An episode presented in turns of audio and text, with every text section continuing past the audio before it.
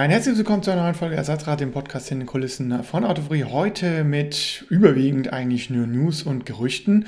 Und wir fangen direkt an mit dem ersten Gerücht. Am 29. November soll eine Premiere von BMW stattfinden zu einem neuen Plug-in-Hybrid-Konzept. Und die Gerüchte verdichten sich, dass es vermutlich der X8M sein wird in zwei Versionen mit 625 und beeindruckenden 750 PS Systemleistung. Ob es dann wirklich dann auch so kommen wird, werden wir dann erst in knapp 20 Tagen sehen. Nach Apple legt nun auch Xiaomi oder Xiaomi oder Xiaomi, je nachdem wie man es aussprechen möchte, Pläne für ein eigenes Autofest und das soll schon 2024 kommen und über ungefähr 30.000 eigene Stores, die zum Großteil nicht nur für die klassischen Telefone zuständig sein sollen, sondern auch als Auto-Showroom dienen sollen, vertrieben werden. Allerdings beziehen sich diese Pläne großteilig auf den Markt China und es ist derzeit ungewiss, ob dieses BEF dann auch nach Europa kommen wird.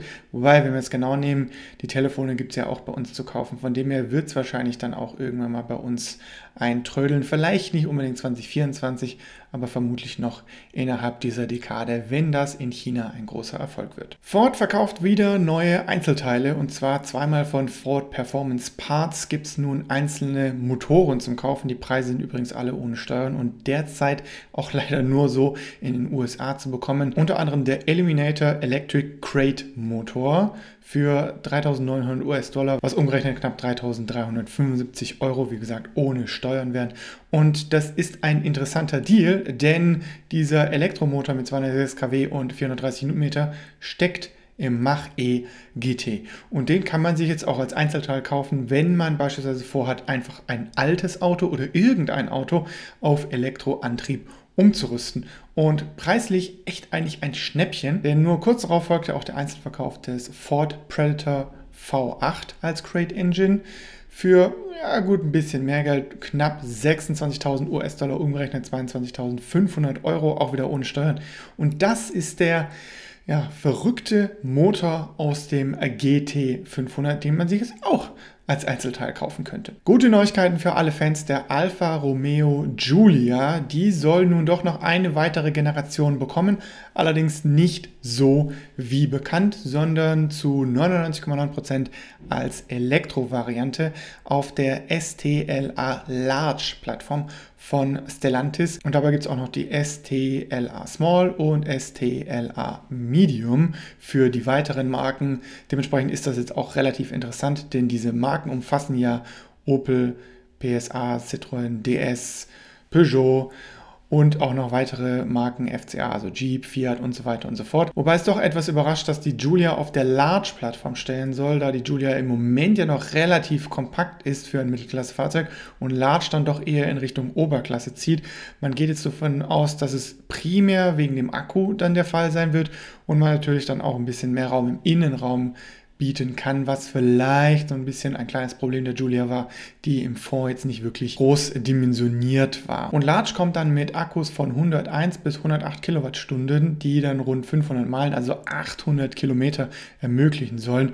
Wobei man jetzt da sagen kann, okay, da würde jetzt auch noch für eine kompakte Julia Medium reichen mit ein bisschen kleineren Akku und man hat immer noch genug Reichweite. Interessant ist, dass man gesagt hat, die Performance-Variante ist derzeit auch noch in Planung oder denkbar, allerdings nur, wenn sie auch der Performance würdig abliefern kann. Heißt, man stellt in Entwicklung fest, na, das ist doch ein bisschen zu schwer und nicht so agil, wie man das gerne hätte. Dann wird es wahrscheinlich keine Performance-Variante geben. Allerdings die Hoffnung stirbt zuletzt, wie man so schön sagt, denn der Entwickler der Julia GTA ist auch bei der STLA Large mit dabei. Auf dieser Plattform werden dann Motoren von 69 kW, also 94 PS, bis 295 kW, also 402 PS, angeboten, wobei sich das auch nur auf die Antriebseinheiten bezieht.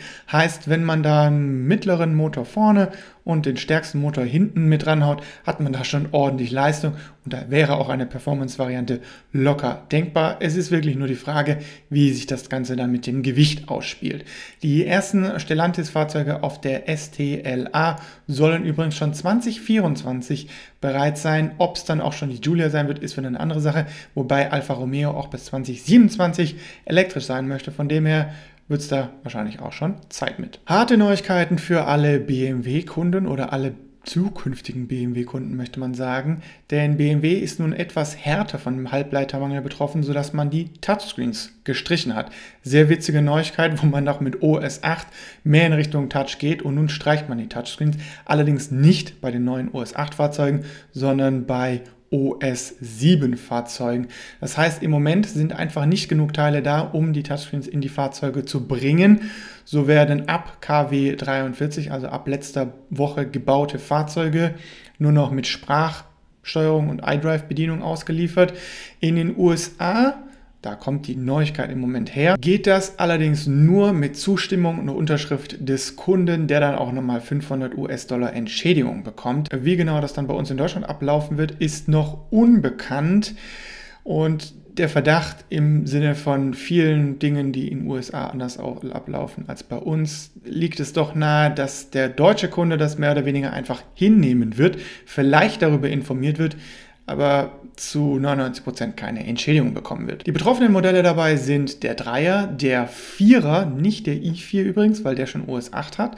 Und das betrifft dann entsprechend auch das am Mittwoch kommende Video von uns zum Vierer Grand Coupé, der Z4 und alle X5, X6 und X7 Modelle sind davon betroffen. Das heißt, sie haben zwar diesen, je nachdem wie groß die Ausführung ist, 10,25 Zoll oder 12,3 Zoll Touchscreen in der Mitte, der allerdings kein Touchscreen-Panel mehr hat, sondern nur noch ganz klassisch per iDrive und Sprache bedient werden kann.